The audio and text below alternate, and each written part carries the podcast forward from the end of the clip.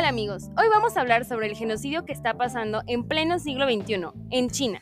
Les voy a chismear todo lo que deben saber para que puedan determinar ustedes si realmente la etnia uigur tiene una capa de invisibilidad o si los tomadores de decisiones no quieren ver.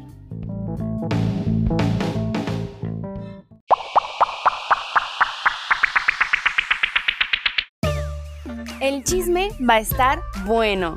Bienvenidos a un nuevo episodio de Chismecito Internacional, un podcast para mantenerte informado. Chismeando. Bueno, para irnos directamente al chisme, primero les quiero presentar a mi amigo y al licenciado en Relaciones Internacionales, Javier Rangel, que nos va a acompañar el día de hoy. ¿Qué onda, Jen? Muchísimas gracias por dejarme aquí un espacio contigo para platicar sobre el chisme que está buenísimo. Y pues bueno, vamos a darle con todo, pues, para que nos escuchen. A ver, primero, platícanos, ¿quiénes son los uigures? ¿De dónde vienen? ¿Dónde viven? O sea, ¿quiénes son? Y dado eso, ¿por qué China está en su contra? O sea, ¿qué razones tiene para catalogarlos como una amenaza? Cuéntanos todo, todo, todo, todo.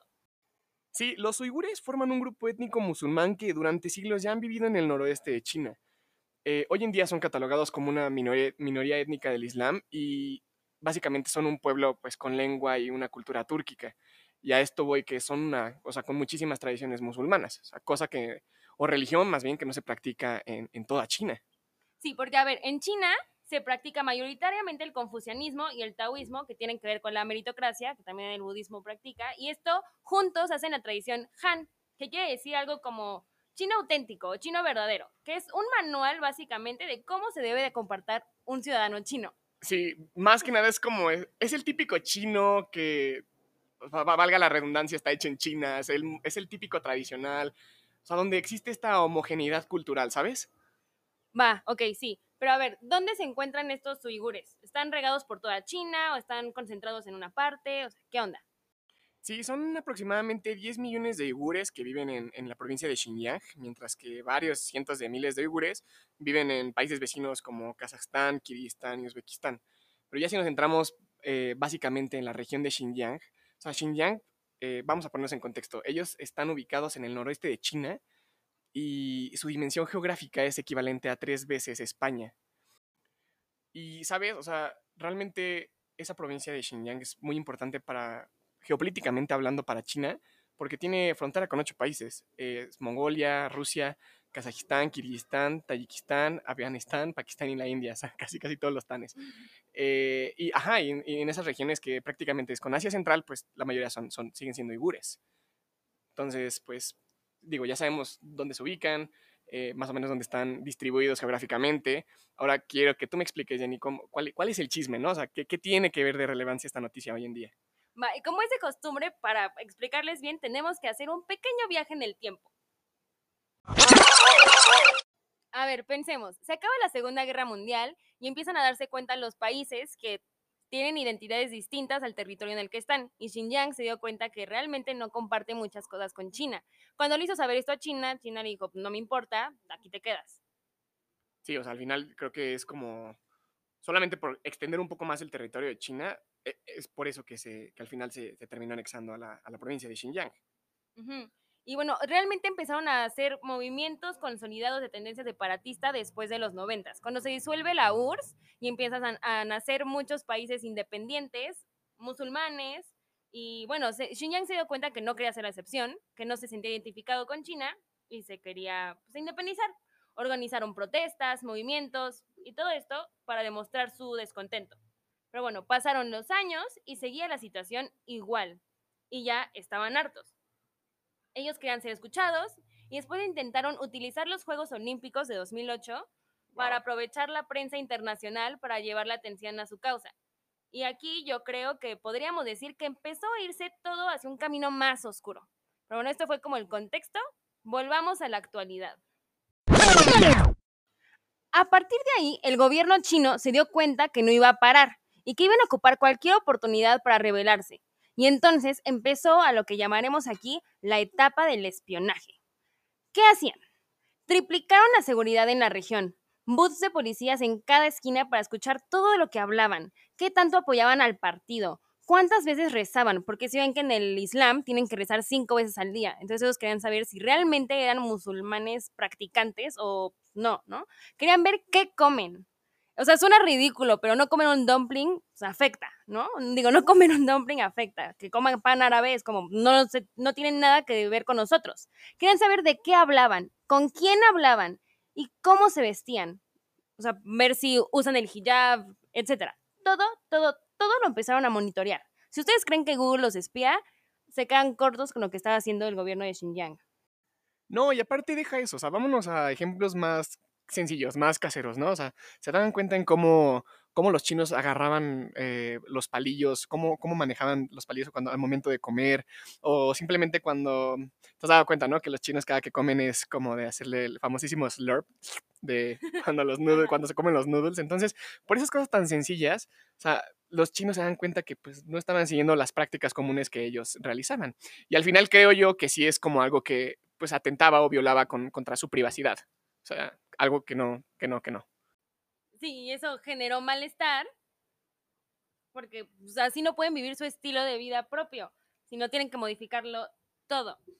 Y el partido les mandó inclusive como simpatizantes del partido o Hans verdaderos a cada casa para investigar de qué hablaban, sus manías realmente, su, su todo, para después dar un informe al gobierno y del mismo modo ellos enseñarles desde la comodidad de su casa cómo deberían ser. No, y ya, si, si vamos sumando esto, o sea, toda esta disconformidad, esta, este malestar, el descontento de la misma sociedad, pues al final sí crea una cierta, pues crea de cierta forma un grupo extremista de, de, de ugures, ¿no? O sea, estos que ya empiezan a atentar contra los chinos, que, que ya empiezan a atacar a, a, plazas, ya empiezan a atacar eh, recintos, por así decirlo. Eh, hay un ejemplo muy claro, de hecho, igual lo podemos checar en, en, en, internet, donde literalmente hay un secuestro de seis uigures, o sea, de un vuelo directo. La, la verdad no me acuerdo de dónde, dónde iban a viajar, o sea, pero... ¿Los uigures secuestraron el avión o al revés? No, sí, los uigures celebraron... O sea, está bien, ¿los secuestraron? los secuestraron, sí, los secuestraron. Y, y, y, vaya, a lo, que me, a lo que quiero llegar con todo es que sí, se vuelven un poco extremistas y ya China realmente pues, ya está considerando estos ataques como si fueran ataques terroristas. Entonces, pues todo esto genera un escándalo, eh, ya no solamente era como tema solamente de seguridad nacional para así de China, sino que ya eh, lo vamos formando como, como una segunda etapa, ¿no? Que ya empiezan, ¿qué vamos a hacer? La pregunta es, ¿qué vamos a hacer con ellos, no? O sea, ¿qué, uh -huh. ¿qué va a pasar con esta minoría? ¿Qué vamos a hacer con ellos? Y de que ya tenemos toda esta información, ¿ahora qué? Ajá, entonces esa es la segunda etapa, ¿no? O sea, ya tenemos que educarlos de cierta, de cierta forma. Y lo que hicieron prácticamente era crear centros de, centros de educación. O sea, bueno, así les llamaban ellos, pero... Reeducación. Centros de reeducación.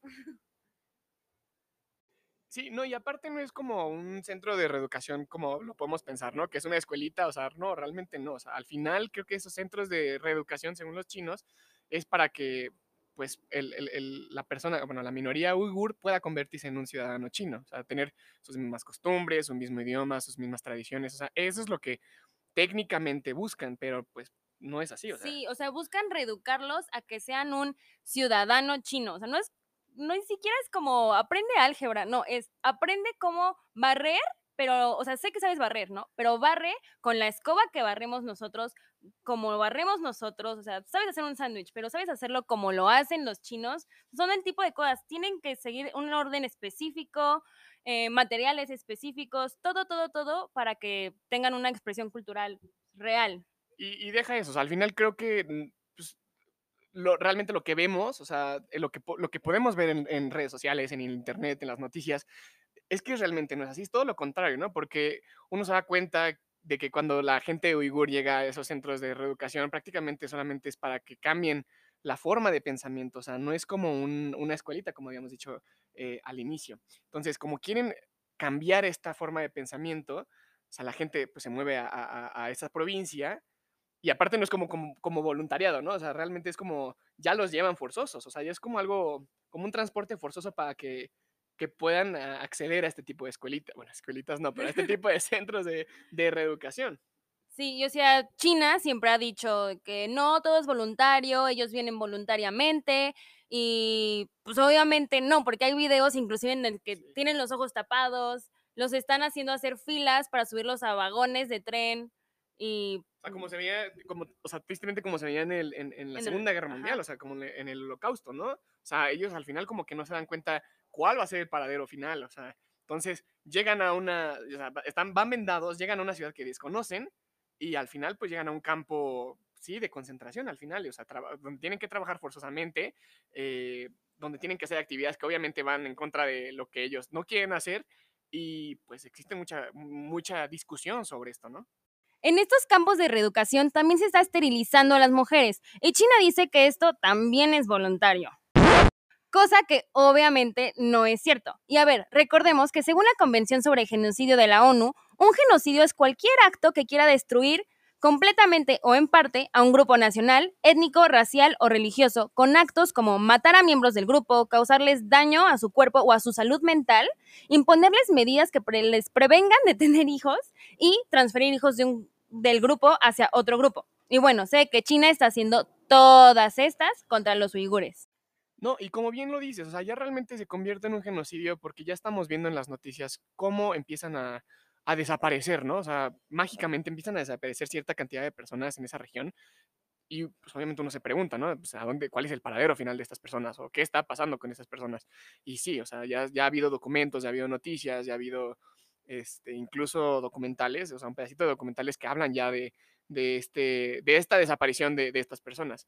Y a lo que voy con todo esto es que sí, al final estos campos o sea, ya, ya, no son centros de reeducación, o sea, sí se convierten ya en un campo de concentración, eh, pues porque por todo el trabajo que hacen, o sea, y no es un trabajo cualquiera, es un trabajo forzoso, es un trabajo que, que pues, recordemos como en la Segunda Guerra Mundial, o sea, era un trabajo que al final deshumanizaba a la persona, o sea, lo, eh, el, sí, o sea, al final que lo, lo deshumanizaban tanto que lucraban eh, con todo lo que ellos hacían y, los ven tratados como un objeto. Entonces, hay un ejemplo muy claro, por, eh, eh, hay videos que demuestran que, por ejemplo, los figures llegan, los rapan, o sea, traen cabello, los rapan completamente y con ese, con el cabello rapado, pues luego los utilizan para productos de belleza, los utilizan para pelucas, los utilizan para, para extensiones. Entonces es algo que pues ya es, que sí se tiene que, o sea, es algo ya preocupante, o sea, no, o sea muy preocupante. Eh, entonces, pues sí, o sea, e, esta, eh, la reeducación eh, toca puntos como, como qué se tiene que hacer, ¿no? O sea, para, para educarlos se tienen que dar clases de, mandarín, eh, se le tiene que dar prioridad como más a la tradición china que a la tradición musulmana, se tiene que aumentar, tienen que aprender esta, que es como el aumentar el castigo hacia las violaciones de la conducta, y esto tiene que ver un poquito con la meritocracia, ¿no? Haces algo mal, y pues obviamente si haces algo mal vas a tener un, castigo, ¿no? O sea, algo que, que tiene que que tiene que doler. Y, y, vaya, al final, pues es como cualquier campo de concentración en que no permiten, la gente está tan checada que no permite que pues puedas escapar, o sea, no hay, no hay motivo. Y si escapas es casi, casi un milagro, o sea, pero ha habido casos muy extraordinarios, vaya. Sí, entonces el hecho de que no pueden escapar quiere decir que siguen desaparecidas aproximadamente 3 millones de uigures dentro de estos campos de reeducación. Y el chairman, o bueno, digamos que su presidente, Sokrat Sakir, dijo que no se preocupen, que el 90% de esos 3 millones regresan a la sociedad, tienen un trabajo que les gusta y son aptos para China. O sea, la situación es terrible. ¿Qué le pasa a ese dude? no creo que sea tan capaz de decir tales cosas. O sea, realmente pone, pone en riesgo al final como a la minoría uigur. O sea, No, aparte lo peor es que él es uigur. No. Pues pero pues del partido. Un uigur ya reeducado. Ya reeducado. Y bueno, ya, volviendo a lo de la capa de invisibilidad que, mencionamos desde un inicio, eh, Canadá y Estados Unidos ya decretaron que efectivamente sí se trata de un genocidio y, y, no solamente esos países, vaya, sino ya también organizaciones, ya varios expertos, donde le están pidiendo al Consejo de Derechos Humanos de la ONU pues, que investigue ¿no? esta campaña de China contra la minoría eh, étnica en la región. Y así pues para encontrar alguna solución o desarrollar algún tipo de estrategias pues para ponerle, sí, ponerle un punto a todo esto. Sí, ¿y no te has dado cuenta que parece ser que todos saben, pero no hacen nada? La dichosa capa invisible que venimos diciendo. O sea, por ejemplo, cuando Francia publicó una caricatura de Mahoma, todos los países musulmanes se unieron y boicotearon todos los productos franceses. O sea, nadie compraba, por ejemplo, en Carrefour, en Sephora, mm, su vino, todo pues.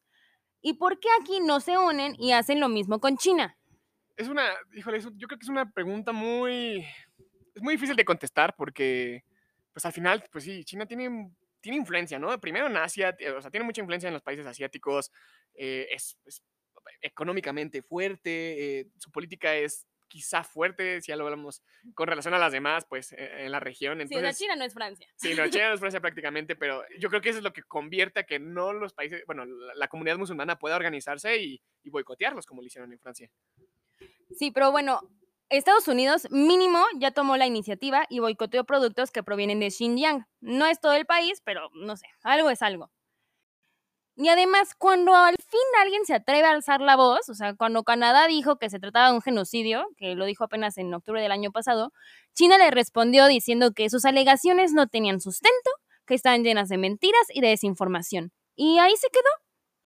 Y justamente también pasó eso con, con Estados Unidos cuando declararon eh, la misma postura, ¿no? Que, Canadá. Y lo, interesante y lo chistoso de esto es que la portavoz del Ministerio Exterior de China, esta Hua Xionging, eh, dijo que, la declaración propuesta de Estados Unidos era nula y inválida porque Mike Pompeo, eh, ah, esta persona lo, lo tuiteó y, él, fue quien puso la declaración y dijo que Mike Pompeo al final era conocido solamente por ser un tramposo y un mentiroso y que nada más era, el único que era bueno y el único que era famoso era por, hacer, por hacerse el payaso del siglo. Y bueno, lo importante de esto, aunque China les diga que sus declaraciones son nulas, es que lo importante de que lo denominen un genocidio es que esto quiere decir que ya se puede llevar el caso a la Corte Penal Internacional. ¿Por qué? O sea, esta corte, chequen esto, solo juzga personas, no estados, y solo juzga cuatro crímenes. Crimen de lesa humanidad, de genocidio, crímenes de guerra y agresión. Y sí, o sea, como bien dices, al final se lleva a la Corte Penal Internacional y, no a la Corte Internacional de Justicia, porque recordemos, hay dos cortes, pero una juzga a los estados y esa es la Corte Internacional de Justicia. Entonces, sí, sí estás eh, en lo correcto cuando dices que se tiene que llevar al responsable a la Corte Penal, pero ¿quién es el responsable? ¿no? Esa es la pregunta que ahorita estamos eh, tratando de responder porque no, no sabemos si puede ser este, o sea, si, o sea, si sea Xi Jinping, si sea este, el chairman de Xinjiang, este, Shorat Sakir, o sea, ya, ya, ya depende mucho de la perspectiva quién vas a terminar juzgando, entonces es algo que se vuelve más complicado aún. Sí, y realmente, o sea, ok, ya tenemos toda la información, sabemos que hay un genocidio, que sigue pasando, que todos saben, pero nadie hace nada, y no sé, poniéndonos a pensar en términos más coloquiales. Supongamos que tú, Javi, matas a alguien, ¿no? Y me cuentas, y yo no le digo a la policía, eso me hace un accesorio, ¿no? O algo así. De verdad no entiendo bien Sí, o sea, al final es como una omisión a lo que tú estás tratando de decir. O sea, sí, al final las, también la gente o los países que omiten o se hacen de la vista gorda, pues sí están un poco como involucrados en esta problemática y todo, y lo que hacen es pues siguen fomentando, más bien no, no castigan, no, no, siguen fomentando, sino no castigan el, lo que prácticamente está haciendo China con, con, en la provincia de Xinjiang. Entonces es algo que sí tiene que tomarse en cuenta, que los países tomen una mejor decisión, que se tomen posturas adecuadas, que se tengan que discutir sobre el tema, pues para que exista una solución viable. O sea, esto yo creo que no puede seguir pasando, que, que no existan más estos eh, campos de, de concentración, porque sí, al final son campos de concentración, o sea, evitar que, que se sigan violando los derechos humanos de las personas, que se evite este trabajo forzado, eh, estos secuestros, porque también como lo mencionamos anteriormente, los secuestros son porque, pues sí, al final se los llevan y terminan en, en, quién sabe dónde. Entonces, algo que se tiene que tomar en cuenta, algo que se tiene que platicar y tomar cartas en el asunto. Sí, y bueno, ya para finalizar este episodio, realmente ustedes qué opinan? ¿Sí tiene una capa de invisibilidad o la gente se hace de la vista gorda?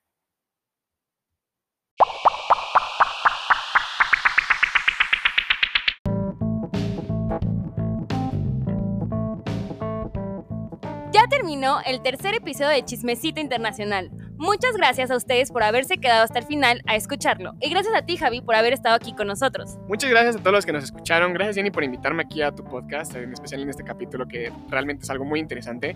Y los invito a que sigan a Jenny en su podcast, sigan a Chismecito Internacional en, en Instagram, aquí mismo en este podcast de Spotify, para que se enteren de más información sobre temas internacionales. Y bueno, como es de costumbre, saben que me pueden dejar cualquier mensaje, comentario sugerencia en Anchor o en Instagram. Nos vemos la próxima semana. Nos vemos.